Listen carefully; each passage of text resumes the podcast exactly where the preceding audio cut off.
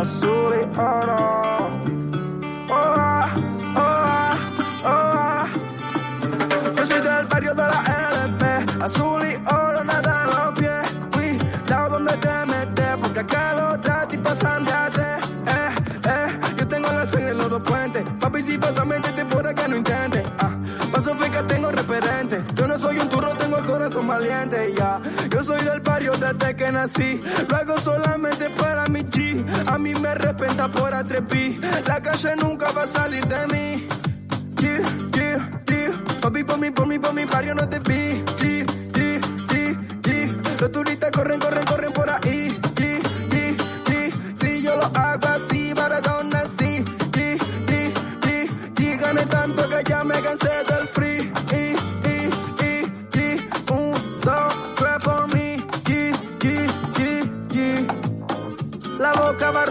Patricio Pompeya. Como una cuatro y su huella. Ah, mami, yo sigo en la ola trayendo más mensajes que la botella. La boca barraca, Patricio Pompeya. Bueno, muy buenas tardes a este programa de Estación Deportiva. Hoy otra vez de regreso con ustedes tras una semana de, de descanso por todo aquello, los parciales, pero ya contentos de estar otra vez con ustedes, nuestros oyentes, para brindarles la mejor información deportiva en Estación Deportiva. Hoy me encuentro acompañado de, de Dayana Abril, mi, mi amiga que siempre está aquí con la mejor información deportiva y esperemos que este programa sea de su agrado y se, y se llene la de la mejor información deportiva. Hoy venimos a hablar de, porque verdad fue una semana, bueno, dos semanas que también venimos a hablar de todo lo que fue cargado en el tema del ciclismo. Ya se cierra, se cerró la Vuelta a España y que dejó un, un no, no tan buen balance para los ciclistas colombianos, pero hay que destacar todo lo que hicieron. También tenemos noticias del tenis con la gran actuación de, de, de Alcaraz, el español que, que el más joven en, en la- en ganar un, un US Open. Y bueno, también toda la información que concierne al mundo del fútbol, la Champions, la Liga Colombiana. Así que, eh, Dayana, cuéntame, ¿cómo, ¿cómo has estado?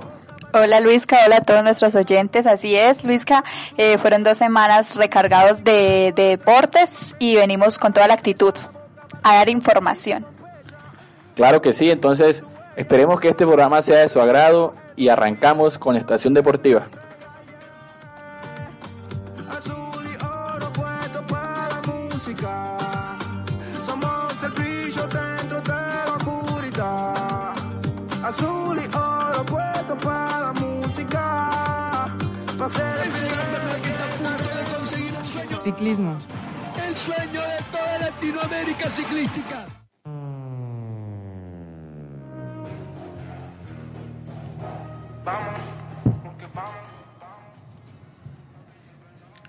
Bueno, y abrimos esta sección de Estación Deportiva con el mundo del ciclismo, el mundo de los escarabajos, ese, deporte que tanto nos gusta a nosotros los colombianos por todo lo que han hecho nuestros ciclistas. Y arrancamos con lo que fue ya eh, este año la Vuelta a España versión 2022 que se acabó el, el día de, de antes de ayer. Entonces vamos con el resumen, todo lo que dejó esta, esta carrera para los colombianos y en sí para el ciclismo general, ten- teniendo en cuenta que, de que por sí es una, una carrera élite, sirve como preparatoria para el Mundial de Ciclismo que se viene en dos semanas. Entonces, bueno, destacar que el belga Renko Benopel, que ya ha venido haciendo grandes cosas en el ciclismo, ganó, se consagró, ganó el domingo la Vuelta a España tras la tras tras correrse las, las 21 etapas que esta, que esta carrera indica. La última etapa se, corrió entre Las Rosas y Madrid, que ganó en un masivo sprint el colombiano Juan Sebastián Molano. Ganó la etapa, pero la general pues ya ganó el, el belga Renko Benopel. Solo una catástrofe podría haber despojado al belga de su primer triunfo en una gran vuelta en la que está acompañado en el podio por los españoles Enric Mas del equipo Movistar y Juan Ayuso. Bueno, también cabe destacar que a sus 19 años y 362 366 días, Ayuso supera por un solo día al líder de su equipo de los Emirates, el, eslova- el esloveno Tadej Pogacar, que acabó tercero a la vuelta de- del 2019 cuando tenía 19 años y 359 días. Ebenopel sucede en el palmarés de la vuelta al esloveno Primoz Roglic, cuya caída cuando luchaba por la decimosexta etapa marcó el último tramo de la ronda española. Bueno, como mencionaba, una, un triunfo más del belga Renko de Nopel, que pues es un ciclista que se ha escuchado solo en los últimos 3, 4 años por todo lo que ha venido haciendo, de verdad casi que para los fanáticos del ciclismo no se tenían el mapa, pero ha venido haciendo grandes cosas y como, como mencionaba anteriormente, como que baja del, del podio en el que estaba Primo Roglic, que era el favorito a ganar estas carreras de élite y vemos que, que Benopel eh, la gana. Cuéntame, Ayana, ¿qué tienes para decir sobre esta Vuelta a España 2022? Eh, bueno, sí, Luisca, como lo venías diciendo, en esta Vuelta a España también hubo participación de otros colombianos, como lo fue Rigobert Urán en el Team EASY Post, eh, Harold Tejada en el Team Astana, Miguel Ángel López en el Team Astana y Sergio Higuita en el Bora. Eh, en el cual Superman López fue el mejor colombiano en esta vuelta 2022. Eh, fue, tuvo un tiempo general de 82 con 28 y 59. Este boyacense de 28 años eh, se destacó en, la jornada 14 cuando obtuvo el segundo lugar y la 15 donde fue tercero, en la cual le valió para hacerse en la cuarta casilla en la general. Rigoberto Urán también tuvo una actuación y fue destacado llevándose la jornada número 17 y demostrando su vigencia en el circuito a los a sus 35 años. Ya Rigoberto Urán ya está grandecito. Sí, claro que sí, como y como vemos que Rigoberto Urán en la edad que tiene, pues siempre que ha destacado, pues ya se, se ha mostrado la mayoría de edad, pero en esta carrera nos dejó una, una etapa que ganó y es algo importante porque pues siempre se le veía protagonizando, pero como que no ganaba etapas, no se consolaban los, en los podios y la verdad es una, una victoria importante para él. Eh, así es, Luisca. Entonces, pues para el equipo Astana, eh, el final de la, de la etapa, pues no tuvo tanto desnivel, ¿no? Para que Miguel Ángel pudiera, pues hizo la diferencia en este equipo y Superman terminara de octavo en Puerto Navarra Cerrada y cuarto ya en la general.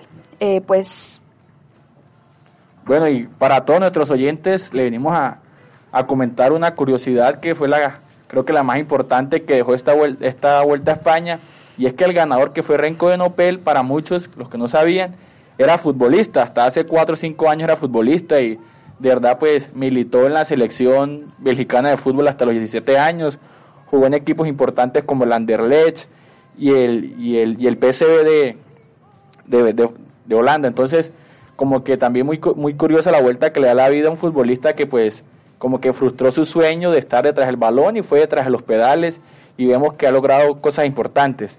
Entonces es muy importante saber que, no sé, para nuestros oyentes como que practican algún deporte y piensan como que llegan a frustrarse o algo, hay que buscar siempre lo que, lo que los apasiona y vemos el caso de Renko de Nopel que hasta hace cuatro años era ciclista y hoy en día Hace cuatro años era futbolista, hoy en día es uno de los mejores ciclistas del mundo. Mm, así es, Luisca. Eh, es, es, un llamado para, para no rendirse y luchar por sus sueños. Eh, los deportistas son así, ¿no? Son muy generales.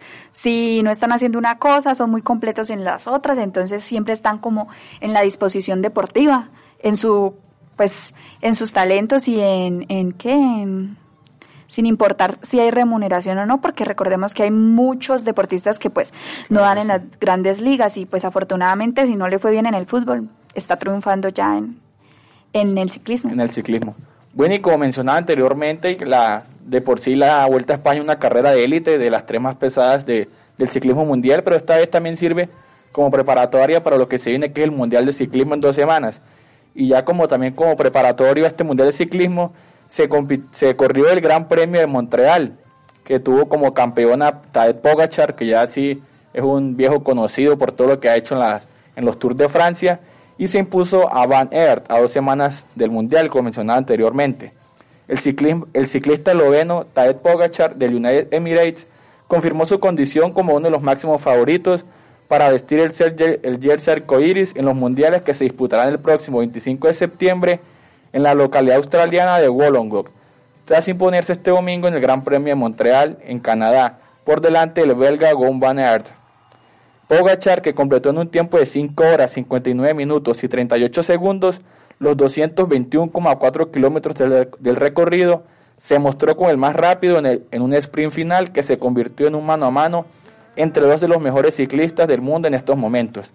Como, como pueden escuchar, queridos oyentes, pues Tadej Pogachar, que es uno de los ciclistas más importantes por todo lo que ha hecho en el Tour de Francia, Giro de Italia y bueno, la Vuelta a España, pues logró consolidarse y ganar este Gran Premio de Montreal, que es un preparatorio para lo que se, viene en el Mundial de Ciclismo y tiene como que más importancia este triunfo al ganárselo a, un, a otro ciclista grande, otro como rival directo, por decirlo, que es el belga Van Aert, que también ha hecho grandes cosas. Entonces, creo que este triunfo para, para el holandés tiene más, más peso aún con, con haberle ganado a, a uno de sus tradicionales rivales como es Van Aert. Eh, así es, Luisca, y vamos a contarle a nuestros oyentes cómo quedó la clasificación eh, del gran, de este gran premio. Entonces, en primer lugar, como lo venías diciendo, quedó eh, Pogachar, en segundo Van Aert, en tercero Bagliogli, en cuarto Yates, en quinto Gaudu, eh, de sexto Schmidt, eh, de séptimo Aleotti, de octavo Bardet, de noveno Bilbao y de décimo Barguil. Claro que sí, Daya. Entonces, una clasificación general de este premio Montreal que, pues si vemos los nombres, son grandes ciclistas y vemos las posiciones que habitualmente están acostumbrados a, a estar en el tercer, cuarto puesto, pues se ubica en el top 10. Vemos nombres como Pello Bilbao, que es uno de los mejores ciclistas de España, quedó en la posición octava y pues independientemente de la posición en la que estén, esto es algo como, como mencionaba que sirve para lo que se viene en el, en el Mundial de Ciclismo. Así es, Luisca, eh, fue un triunfo para también para el equipo de Emirates en que, que, pues se consagrara el ganador y que resaltara porque es uno de los equipos más fuertes y que pues se sigue consolidando con, con su ganador como el más fuerte, ¿no? Claro que sí, Ayana. Bueno, y eh, aquí mi compañera Ayana quiero hacer la pregunta, ya al, al, cerrarse las, las tres vueltas más importantes del ciclismo mundial, como fue el Giro de Italia, el Tour de Francia y Vuelta a España, ¿qué balance deja para ti, eh, qué balance deja para ti lo que fue la, la, la, la, presencia de los colombianos en estas, en estas tres vueltas? Vemos que pues no se ganó ninguna de las importantes, pero sí se ganaron etapas, como lo hizo Rigoberto Urán hace poco en la Vuelta a España. Entonces, ¿qué, qué, qué deja para ti este año en el ciclismo colombiano? Bueno, Luisca, para nadie es un secreto que nosotros los colombianos, así como somos fanáticos del fútbol, también somos fanáticos del ciclismo, porque es algo aquí de nuestra tierra y tenemos eh, diferentes que funcionan como actores, como, como partícipes de, de, este, de este equipo, de este deporte. Y pues, así como lo decías, aunque no se ganó ninguna, lo importante es que se sigue manteniendo una participación y como vemos no son uno, son dos, van varios. Por ejemplo, en la Vuelta a España hubo creo que más de cuatro colombianos. Eh, Rigoberto Urán que todavía a pesar de su edad sigue pues dando la ducha, Superman López y Egan aunque tuvo pues varias caídas sigue intentándolo. Entonces para mí es un balance positivo porque aunque no se gana se sigue haciendo presencia de Colombia en estas vueltas. Se sigue manteniendo eh, pues el nombre de nuestro país y se sigue, se sigue luchando. Claro que sí, Ayana, y bueno, en, en mi parecer deja también otros nombres importantes que pueden traer grandes triunfos para, para Colombia. Este año creo que la revelación fue Juan Sebastián Molano, sí. que hizo cosas muy importantes en la Vuelta a España y en el Giro de Italia. Entonces, como que seguirle apostando a estas promesas ciclistas para que traigan buenos resultados, como lo han hecho Egan, que promesa pasó a ser un hito de, del ciclismo, Nairo Quintana. Y bueno, entonces, y también pues destacar los, nuestros escarabajos colombianos y felicitarlos por los triunfos que tuvieron este año el ciclismo, como fue Rigoberto Urán, que creo que es el ciclista de todos por, por su manera de ser. Creo que para eso es un triunfo no solo de él, sino de todo el país, porque de verdad es un ciclista que por todo el esfuerzo y el cariño que se le tiene es importante que, que gane esta etapa. Así es, Luisca, su, su fanaticada lo quiere mucho y yo creo que no solo a mí, sino a muchos les da mucha emoción verlo. Pues esta fue la, la, la, la etapa creo que 17 que ganó, eh, verlo rompiendo la champaña, tomándola. Entonces creo que es algo que, que a nosotros como, como colombianos nos, nos hace sentir orgullosos y pues nos da mucha alegría. Claro que sí, Dayana. Y bueno, y como mencionaba que ya al cerrarse las tres vueltas importantes y que los colombianos pues en un general un poco pobre, no, no tener tan, tan grandes títulos, creemos que la revancha podría estar en el Mundial de Ciclismo que, que se viene en dos semanas, el domingo 18 de, de septiembre empieza el, el, Mundial de Ciclismo y cuenta con nombres muy, muy buenos en los escarabajos colombianos, entonces creemos que esta será una apuesta muy importante para que nuestros ciclistas se consoliden y, y tengan grandes nombres. En la élite de los hombres, Colombia apostará a este mundial con Nairo Quintana, con el equipo Arkea, Sergio Higuita con el equipo Bora, Juan Sebastián Molano, quien estábamos, mencionando que, que, es una apuesta al ciclismo colombiano, También participará en el Mundial Harold Tejada con el equipo Astana, Rodrigo Contreras de la EPM Scott y Wilson Peña de Colombia Tierra de Atletas. En la sub-23 estarán Nicolás Gómez del equipo Tean Colpac Balán, Germán Gómez de Colombia Tierra de Atletas, Juan Manuel Barbosa Orgullo Paisa y Juan Rendón del Orgullo Paisa. Y en el equipo de damas de élite tenemos también nombres importantes como lo son eh, Diana Carolina Peñuela, Lina Hernández, Paula Patiño y Natalia Franco. Bueno, entonces en este Mundial de Ciclismo desearle todo lo mejor a nuestros ciclistas colombianos, que esperemos tengan grandes títulos y como mencionaba mi compañera Ayana, logren consolidarse tras, tras los pasos poco erróneos que, que han tenido en las, en las vueltas de élite. Y así como se compite el, el Mundial de Ciclismo de Ruta, también viene lo que es el Mundial de Ciclismo de Pista 2022, que también es algo, es una competición muy importante para nuestros ciclistas colombianos, que no solo logran destacarse en el ciclismo de ruta, sino como mencionábamos en el BMX, ciclomontañismo, que nace hace poco, hace poco ganamos un oro en este Mundial de Ciclismo de Ruta, también viene encaminado el Mundial de Ciclismo de Pista. Eh, sí, así es, Luisca. Eh, este mundial se desarrollará en una pista en Francia y el equipo nacional estará, estará liderado por Marta Bayona en esta temporada del 2022. Eh, ella es una de las que se destaca como la mejor, la mejor pistera del país al conseguir importantes resultados. También harán parte de la selección Colombia Kevin Quintero, Santiago Ramírez Morales, Carlos Ortega, Juan Esteban Arango y Jordan Parra. Eh, recordemos que Carlos Ortega se ha destacado como la nueva figura del ciclismo de pista Colombia, luego de haber ganado una medalla de oro en una válida de, de Copa de Naciones. Este campeonato mundial de ciclismo en pista se desarrollará del 12 hasta el 16 de octubre en el Velódromo Saint-Quentin en Yvelines, en París, Francia. Y pues vamos a desearles muchísima suerte a nuestro equipo colombiano, a mandarle muchísima energía eh, para ver si vamos a lograr ganar algo. Claro que sí, antes de que acabe el año. Sí, esperemos que, que logren grandes triunfos nuestros escarabajos, también en el, en el ciclismo de pista, y desearle lo mejor a nuestros ciclistas en lo que es el Mundial de Ciclismo de Ruta y el Mundial de Ciclismo de Pista.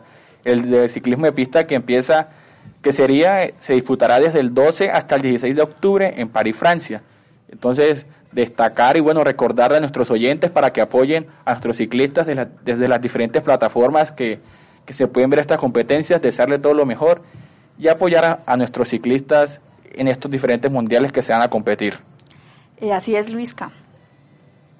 Bueno, y cerramos esta sesión de ciclismo. Esperemos que estén al tanto con, con todo lo más importante y como les mencionaba, apoyar a, apoyar a nuestros ciclistas en todo lo que se viene. Entonces, Vamos a un breve descanso y ya venimos con la mejor información deportiva en el mundo del fútbol.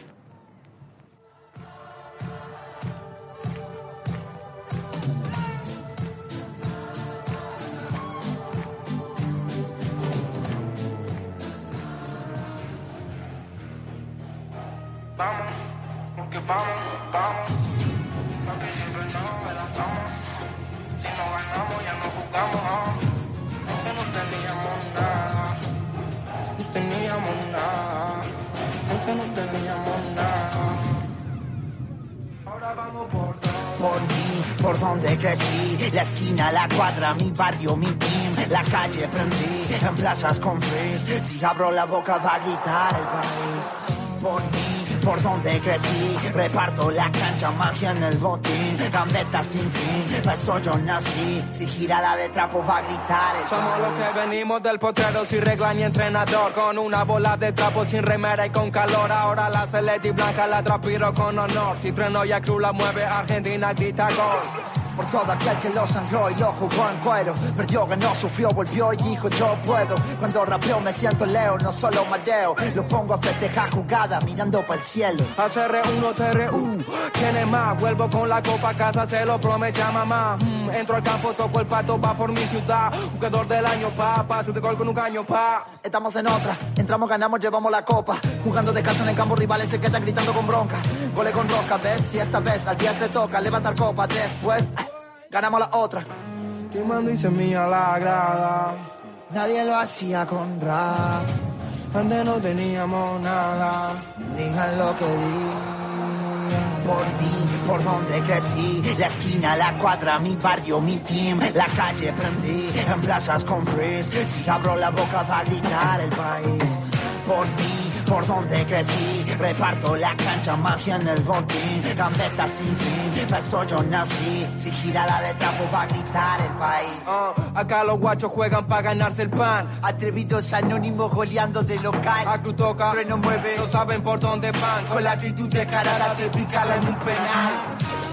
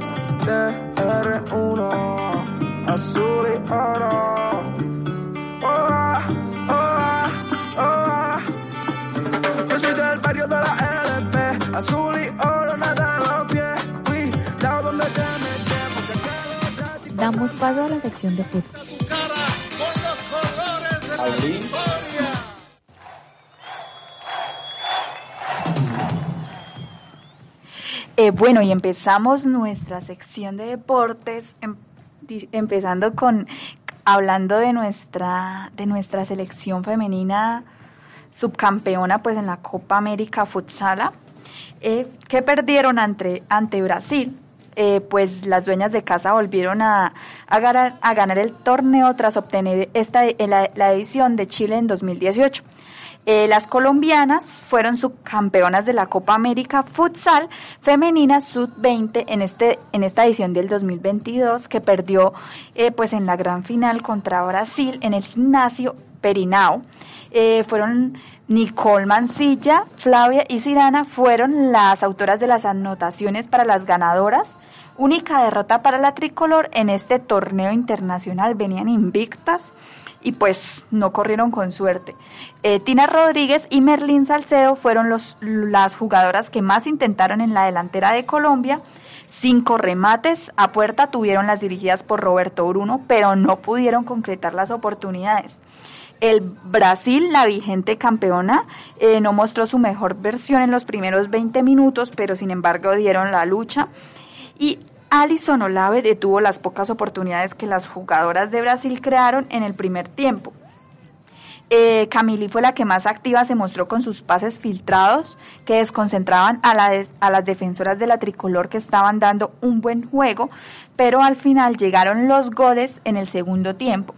Eh, aunque Colombia jugó mejor, Brasil se encontró con el primer gol del partido tras un remate de Dani que se desvió en Mansilla para descolocar a Olave y así poner el 1 por 0 parcial sobre los 5 minutos de juego. Ginette Jiménez tuvo la más clara para el colombinado nacional, pero apareció la figura de la portera Cirana y detuvo el gol. Flavia amplió la diferencia tras la asistencia de Camili cuando se jugaban los 10 minutos de esta complementaria y Brasil siguió buscando más y Vivi López generó la siguiente opción para anotar en el final del partido. Eh, la arquera Cirana fue una de las, de las figuras del partido y la tricolor se fue con todo al ataque y Olave se sumó a la delantera. Pero en la siguiente acción defe- ofensiva la pelota cayó y llegó el 3-0 para finalizar así este partido. El gimnasio Perinao vivió una gran fiesta con el resultado definitivo y Brasil volvió a ser campeona de la Copa América Futsal Femenina en esta edición Sud-20.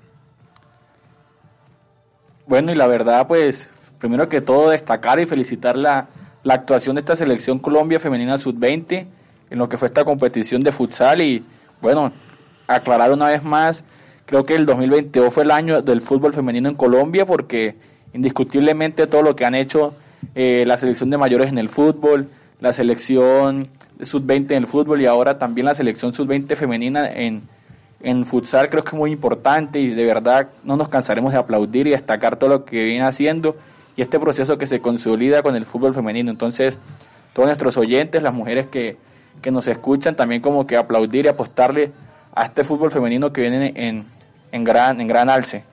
Eh, así es, Luisca, y pues para hacer un breve resumen a nuestros oyentes de cómo fue la participación de Colombia en este, en este, en esta, en este mundial de futsal, eh, vamos a decir que Colombia llegó a esta final tras, tras cinco victorias, como lo veníamos diciendo, y en la primera jornada derrotó 1-0 a Bolivia, mismo marcador contra Argentina en la segunda jornada y la tricolor goleó 6 a 0 a Perú, cerrando la fase de grupos ante Paraguay a la que le ganó por la mínima diferencia.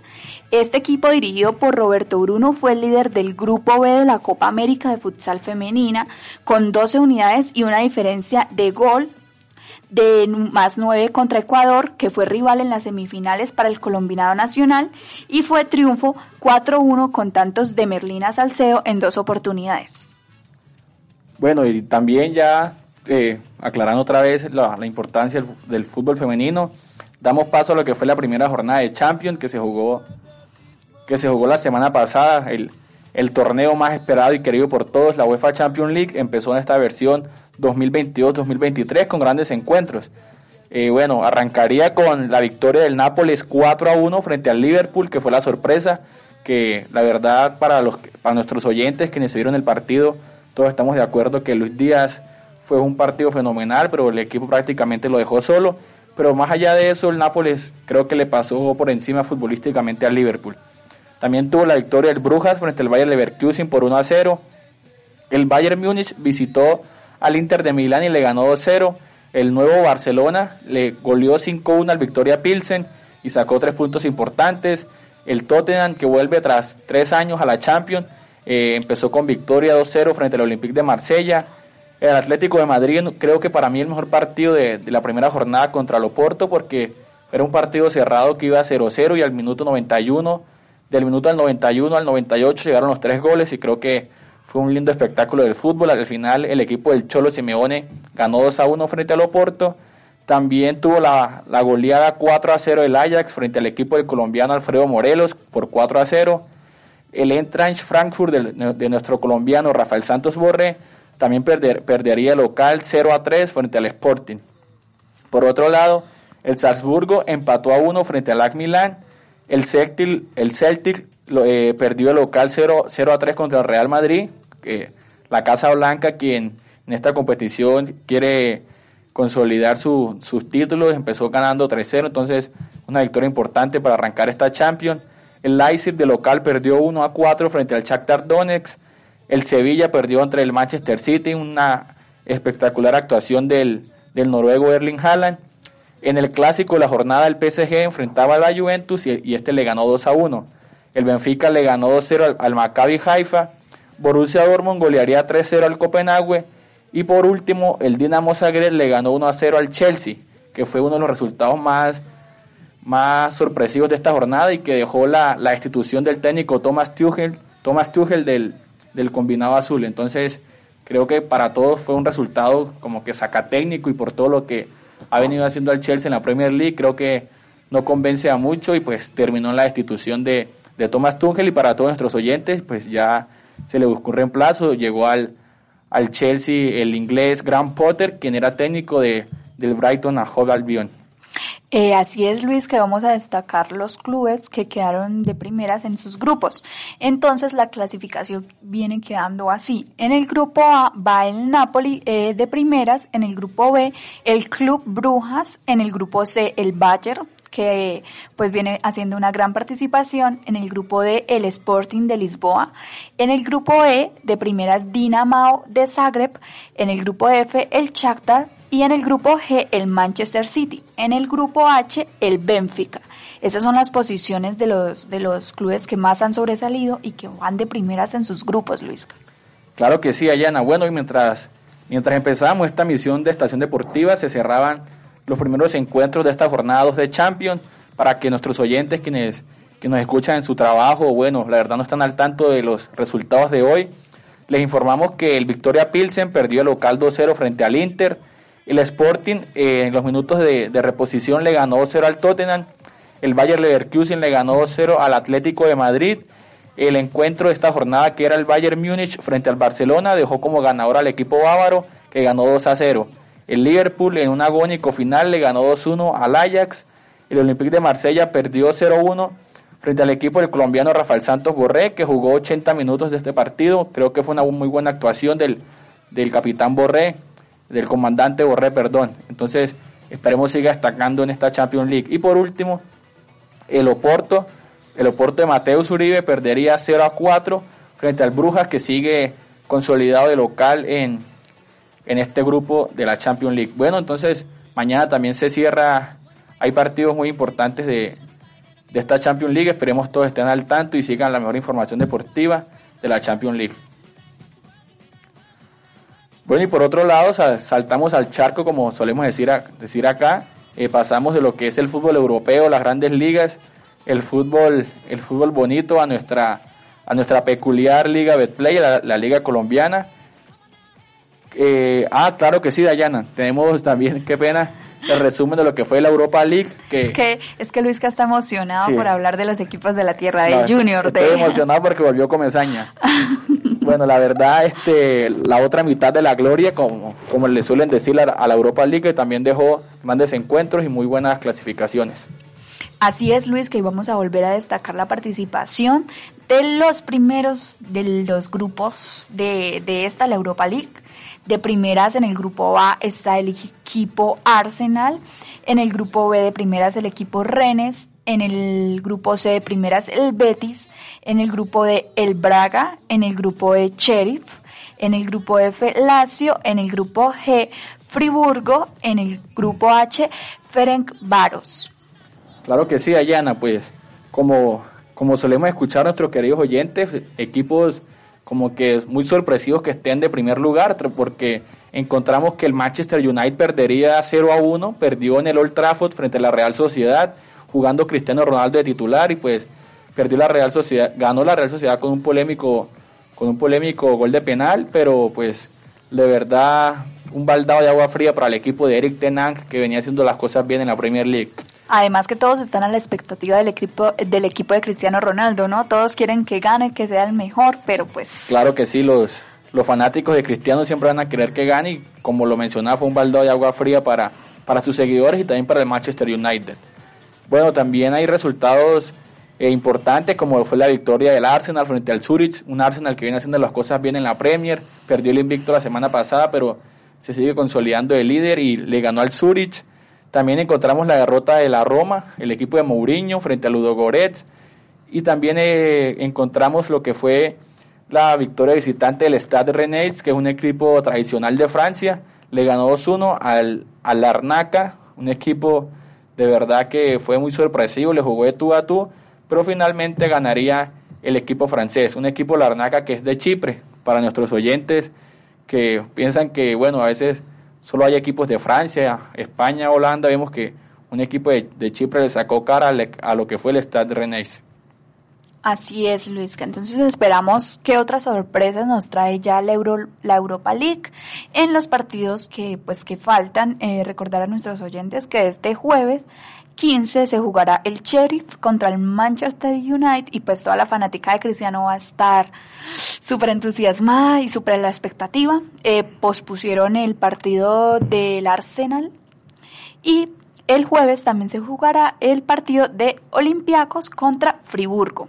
Claro que sí, bueno, por todo lo que aconteció de el deceso de la reina Isabel, tuvieron que aplazarse toda la jornada de la Premier League que no sé si todos comparten el sentimiento mío que fue un fin de semana como un poco aburrido futbolísticamente porque la liga que está acostumbrada a darnos esas emociones siempre es la Premier League. Entonces ya esperemos que este fin de semana vuelve con grandes encuentros. Así es, la Premier League mostró su apoyo de manera directa a la corona de Reino Unido y pues está parada, pero vamos a ver, vamos a ver cómo sigue. Claro que sí, Ayana. Bueno, y ahora sí, eh, pasamos a lo que es la Liga Betplay, la liga de nuestro país, la liga colombiana que ya se jugó la jornada 11, ya está empezando lo que es la recta final, que dejó resultados bastante importantes, algunos de, de institución de técnicos, otros agudizaron las crisis y otros para seguirse consolidándose. Tenemos a Patriotas que empató 1 a 1 frente al Tolima, que como siempre hemos mencionado no, no levanta cabeza al Tolima. Cortuluá perdería de local ante la sorpresa, creo que por ahí han dicho que el Barcelona de este año, que fue la Unión Magdalena, le ganó 2-1 al Cortuluá y se ocupa eh, de segundo en esta liga, creo que haciendo con las cosas importantes. El Junior de Barranquilla empataría 0 a 0 frente a Pereira, un resultado que, que consolidó ya la, la, institución del técnico Juan Cruz Real. Eh, la victoria, creo que este fue el clásico de la jornada. Medellín le ganó 2-0 a la América de Cali, e, dos equipos bastante importantes, tradicionales en nuestra liga, que jugaron de tú a tú, pero la victoria se la llevaría el equipo, el equipo poderoso. Independiente Santa Fe le ganó 2-1 a Deportivo Pasto. Once Caldas le ganó al líder, Millonarios, trabajó 11 fechas, perdió su invicto y perdió 2 a 1 frente al Once Caldas. Jaguares perdería local 0 a 1 frente a, Atlético Nacional. La Equidad también perdió local por la mínima frente al Envigado. Y el equipo acá de la tierra, el Atlético Bucaramanga, empató 1 a 1 frente al Deportivo Cali. Por último, el día de ayer se cerró la jornada con la victoria 1 a 0 de Águilas Doradas frente a Alianza Petrolera. Así es, Luis, que vamos a dar las posiciones de cómo van nuestros equipos eh, nacionales en este cuadrangular, ¿no? Entonces, de primeras va el Millonario con 24 puntos, de segunda Unión Magdalena con 21 puntos, de tercera Águilas Doradas con 18 puntos, de cuartas Once Caldas con 18 puntos, de quinta Santa Fe con 18 puntos, de sextas Pasto con 17 puntos, de séptima América con 17 puntos, de octavas Atlético Nacional con 16 puntos, de novena Medellín con 16 puntos y para nombrar al equipo de Luisca porque si no, si no, no, no, no, no, hay, que reconocer, hay que reconocer que estamos mal por fuera de los 8. Bueno, pues Junior va de décimas con 15 puntos, entonces esta fue la, la tabla de posiciones de la Liga Betplay. Claro que sí, bueno, acá está como que siempre la burlita por... No. Ya aquí he expresado en los micrófonos que soy fiel Junior, pero hay que reconocer que estamos mal y estamos por fuera de los ocho. Esperemos que con el regreso de Julio Comesaña levante cabeza. Bueno, y ya este fin de semana empezaría lo que es la jornada 12, que también puede decidir bastantes cosas para los equipos. La jornada 12 viene con encuentros de, como Alianza Petrolera La Equidad, nuestro equipo de la tierra, el Atlético Bucaramanga, se mide ante Santa Fe, acá en el Estadio Alfonso López, así que todos nuestros oyentes apoyar al Bucaramanga para conseguir tres puntos importantes. Envigado versus Cortuluá, el Tolima se enfrenta a Once Caldas, Unión Magdalena, la sorpresa de, esta liga, enfrenta a Jaguares de Córdoba, eh, Deportivo Pasto recibe en Ipiales al Junior de Barranquilla, Atlético Nacional se enfrenta a Deportivo Cali, América de Cali se mide al Patriotas y por último Deportivo Pereira jugaría ante Águilas Doradas. Así es, Luis, que vamos a esperar y estamos en la expectativa de si varía la tabla de posiciones o se mantiene o quienes nos sorprenderán. Claro que sí, esperemos que hayan movimientos bastante importantes en la Liga Águila, en la Liga A, en la Liga, bueno, y hablando de Liga Águila también tenemos que hablar de lo que es la Primera B, los equipos que juegan el descenso, se juegan su ascenso a la liga importante. En la Liga B, pues, eh, resaltaremos la cómo está la tabla de clasificaciones tras las 10 jornadas jugadas. Eh, está el Quindío del líder con 20 puntos, segundo Boyacá Chico con 20 puntos, tercero Tigres de, de Bogotá con 19 puntos, Cuarto, el equipo de todos, como suelen decirse ellos, la Fortaleza, con 18 puntos. Quinto, el Atlético, con 18 puntos. Sexto, Atlético Huila, 18 puntos. Séptimo, Llaneros, con 18 puntos. Y, y cierra el, los ocho privilegiados, el Bogotá, con 17 puntos. Bueno, entonces también a, apoyar a nuestro equipo aquí en, en la beca, el Real Santander que va de 11, va de 11, pero se puede. Y la semana pasada logró un triunfo importante acá frente al Valledupar. Creo que hoy o mañana juega contra el Barranquilla, hoy juega contra el Barranquilla Fútbol Club. Entonces, a desearle todo lo mejor, desearle todo lo mejor al, Real Santander que se mide ante un equipo muy bueno que es el Barranquilla Fútbol Club. Eh, sí, hoy a las 6 de la tarde es el equipo de Barranquilla Fútbol Club versus Real Santander. Entonces, desearles toda la energía a nuestros muchachos para ver si nos llevamos algún triunfo o subimos en la tabla de posición. Claro que sí. Bueno, y con esto cerramos nuestra sesión de, de fútbol. Esperemos que, como lo mencionamos, apoyen a los equipos de nuestra ciudad, al Bucaramanga, al Real Santander, los que son hinchas de la Alianza Petrolera, también nuestra región. Y bueno, esperemos hayan gustado esta información de fútbol con todo lo que fue la Champions. Vamos a un breve descanso y volvemos con noticias de otros deportes importantes como lo fue el tenis, la Fórmula 1, que Verstappen se sigue consolidando. Vamos a un breve descanso. Damos paso a la sección de otros deportes. Somos un pueblo, bandera de libertad.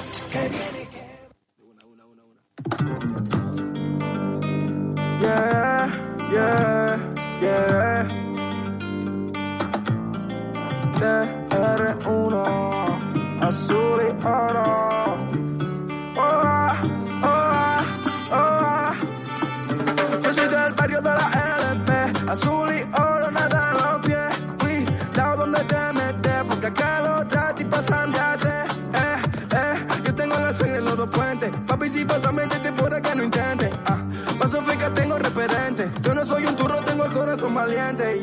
Yo soy del barrio desde que nací. Lo hago solamente para mi G. A mí me respeta por atreví. La calle nunca va a salir de mí. Yeah, yeah, yeah. Papi, por mí, por mí, por mi barrio no te vi. Los turistas corren, corren, corren por ahí.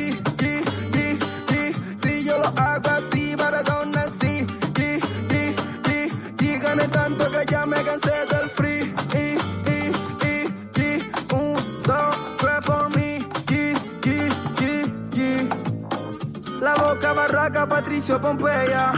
Como una cuatro y su huella. Ah, mami, yo sigo en la ola trayendo más mensajes que la botella. La boca barraca, Patricio Pompeya. Como una cuatro y su huella. Ah, mami, nací para esto. Mi vida, un deseo que me dé una estrella. Yeah. Azul y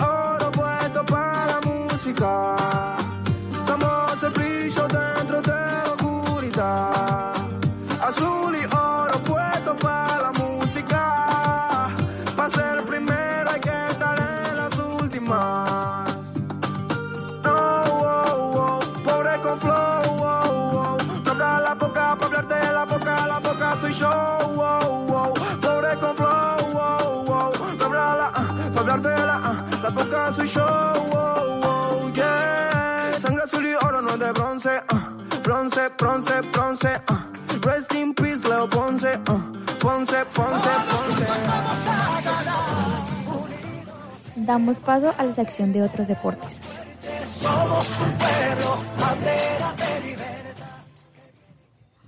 Bueno, queridos oyentes, volvemos con la mejor información deportiva aquí en tu emisora eh, en Estación V con el programa de Estación Deportiva. Bueno, y en otros deportes tenemos importantes, importantes noticias, todo lo que aconteció en el mundo del tenis, creo que fue noticia todo el fin de semana, la victoria icónica y creo que, no sé, legendaria de Carlos Alcaraz, que con una edad creo que histórica gana el US Open y se convierte en el número uno más joven de la historia del tenis. El tenista español se impuso en la final del Abierto de Estados Unidos al noruego Casper Ruud. El tenista español derrotó este domingo al noruego Casper Ruud, como lo mencionaba, en una extenuante final del Abierto de Estados Unidos y de un solo golpe, tras una gran actuación en todo el torneo, alzó el primer título del Grand Slam de su meteórica carrera y a sus 19 años de edad se erigió en el número uno más joven del tenis masculino.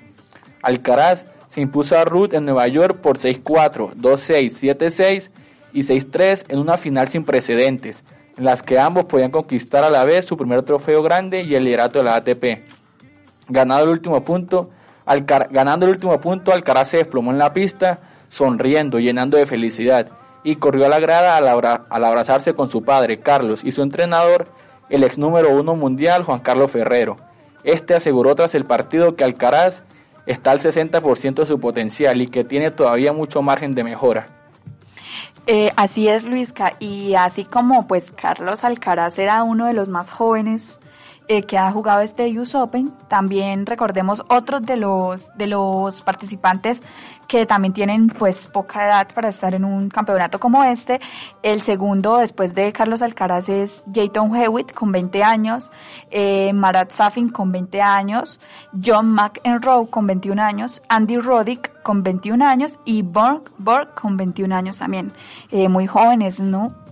Claro que sí, Ayana, como, como se ha dicho en todos los, los medios sociales, es algo muy importante que con 19 años de edad pues haya conseguido este título y ve que, ve que está recogiendo, eh, está cosechando triunfos a, a temprana edad, no, o no, no, no pensamos qué irá a pasar después, cuando tenga 25 años o 30, que pues ya son consolidados y ya hasta haber ganado un, un US Open es muy importante. Así es, y que se está consolidando en su país como uno de los más jóvenes de la historia y tiene el apoyo de, de, pues, de todo un país que lo ha, lo ha apodado el nuevo rey del tenis. Claro que sí, y bueno, eh, un, un, un, un, un US Open que dejó cosas muy importantes, qué pena ahí eh, no encontré la palabra, dejó cosas muy importantes como lo fue que marcó el, el retiro de, de Serena Williams. Eh, por ejemplo, la noticia de Djokovic que no quiso participar, no pudo participar por aquello que es anti antivacunas y todavía pues requiere vacuna del COVID. Entonces creo que esta noticia de, de Carlos Alcaraz ganar el US Open a temprana edad marca aún más lo que fue esta competición y muy importante. Entonces de verdad destacar todo lo que viene haciendo y esperemos nuestros tenistas colombianos que también lo que es María Camilo Osorio, que es joven, como que se proyecten y vean que, que las cosas también se pueden lograr a temprana edad, no tienen para cumplir los sueños no hay un límite de edad. Entonces, esperemos sigan cosechando grandes triunfos nuestros tenistas colombianos y el tenista mundial pues siga teniendo grandes protagonistas y grandes hitos como lo fue Carlos Alcaraz. Así es, Luisca. Esperemos que también salgan nuevos talentos eh, colombianos que quieran disponer de otros equipos y que de otros deportes y que no sea solo el fútbol y el ciclismo, sino también que se abra más el tenis en nuestro país y otros deportes. Claro que sí, bueno, y de, de destacar a, Carlos Alcaraz que viene en racha en el tenis, otro que viene en racha es Max Verstappen en la Fórmula 1, que todo lo que se ha jugado, todo lo que se ha corrido este año lo, lo ha ganado y creo que se, se sigue consolidando como el mejor piloto de este año. Pues tras cinco victorias consecutivas, el neerlandés Max Verstappen del equipo Red Bull ganó otra vez este domingo en Italia, privando a Ferrari de una victoria en su casa de Monza y de paso se acercó un, poco más al título mundial de la Fórmula 1. Todo estaba preparado para que la, la, fiesta fuera por todo lo alto en Ferrari, que celebra sus, sus 75 años como constructor automovilístico y el centenario del circuito de Monza al norte de Milán. Pero Charles Leclerc partía desde la pole, pero Verstappen y Red Bull no estaban dispuestos a ver los festejos como invitados. El campeón del mundo de la Fórmula 1 logró su decimoprimero victoria en 16 carreras en la trigésima primera de su aún joven carrera, con 24 años, y la primera en Italia para quedar en posición inmejorable para revalidar su corona. Así es, Luisca, sigue, sigue esa rivalidad entre, entre Ferrari y Red Bull, ¿no? Entonces, para ver pues la tabla de resultados de cómo finalizó este encuentro, vamos con, pues como venías diciendo, de primeras, Verstappen con 25 puntos, de segundas, Leclerc del equipo Ferrari con 18 puntos, de terceras, Russell con 15 puntos del equipo Mercedes, de cuartas, Sainz con 12 puntos del equipo Ferrari, de quintas, Hamilton con 10 puntos del equipo Mercedes. Claro que sí, Ayana. Entonces, como mencionamos, una competición bastante importante, el Gran Premio de, Italia, que siempre deja grandes, grandes cosas para, todo nuestro, para todos los pilotos. Esta vez dejó lo que es la racha, el invicto de Verstappen y también grandes actuaciones como la de Checo Pérez, que es un piloto latinoamericano, bueno, mexicano, que siempre se apoya. Y también, pues, grandes, grandes cosas para lo que fue Fernando Alonso, Valtteri Bottas, que ocupó la décima posición el gran Daniel Richardo y Mick Schumacher, que es hijo del mítico eh, Michael Schumacher, ocupó la decimoquinta posición.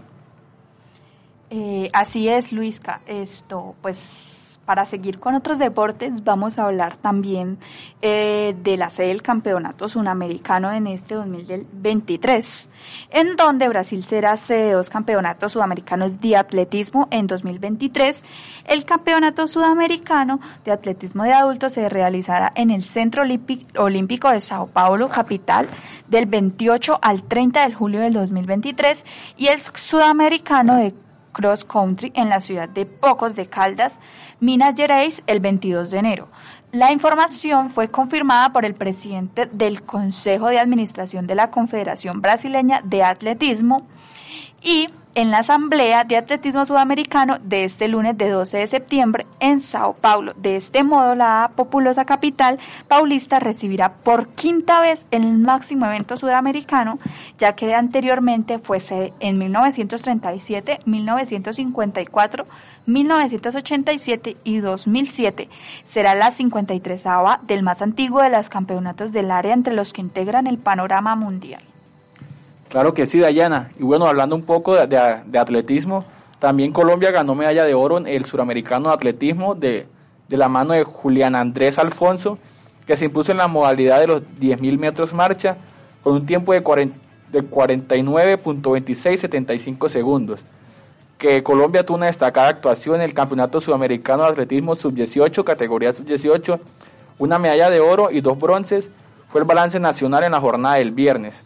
El cundinamarqués Julián, Julián Andrés Alfonso se impuso en esta modalidad. Entonces destacar también, como lo hemos venido haciendo, eh, la apuesta que hay en, Colombia para no solo los deportes importantes, sino en el atletismo. Vemos que hay un triunfo más por parte de Julián Andrés, que ganó una, una un cotejo bastante importante en su categoría sub-18, que si creo que es el mismo caso de, de Alcaraz en el tenis, que si ya tienen, gana algo importante a temprana edad, en este caso 18 años que tiene Julián Andrés, pues esperemos que cosechen, cosechen más triunfos. Sigan cosechando muchísimos más triunfos y bueno, y por este lado, que ya él de ser colombiano, pues que le siga trayendo muchas alegrías a Colombia, ya no sean un sudamericano, sino en unos, en unos olímpicos o en tantos mundiales de atletismo que son importantes para la escudería colombiana. Así es, Luisca, pues paso a paso como se ha logrado los grandes, los grandes deportistas de este país, entonces queremos que se sigan cosechando así, se vayan preparando, que cada campeonato, cada, cada evento de participación, esto Colombia lo, lo que lo vaya asistiendo, porque lo importante es que pues nuestro país sea nombrado y sea reconocido también en el mundo deportivo. Claro que sí, Ayana. Bueno, y con esto con esta información deportiva, con esta eh, victoria importante del atletismo colombiano y con todo lo, con todo lo que aconteció con Carlos Alcaraz. Cerramos esta sesión de, estación deportiva. Esperemos que les haya gustado toda la información que le brindamos hoy. Esperemos sigan apoyando a nuestros equipos, nuestros deportistas y sigan eh, emocionados y viviendo este hermoso mundo del deporte. Yo soy Luis Carlos Vega y nos vemos en una próxima ocasión.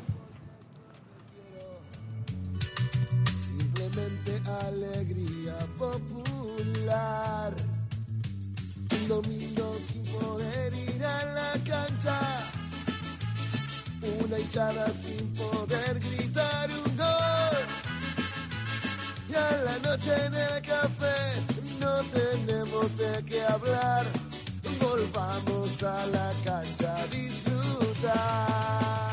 Si el mundo tiene forma de pelota, al arco le puedo hacer un gol. Vamos, vamos a ganar, hay que saber diferenciar entre los que juegan bien o juegan mal.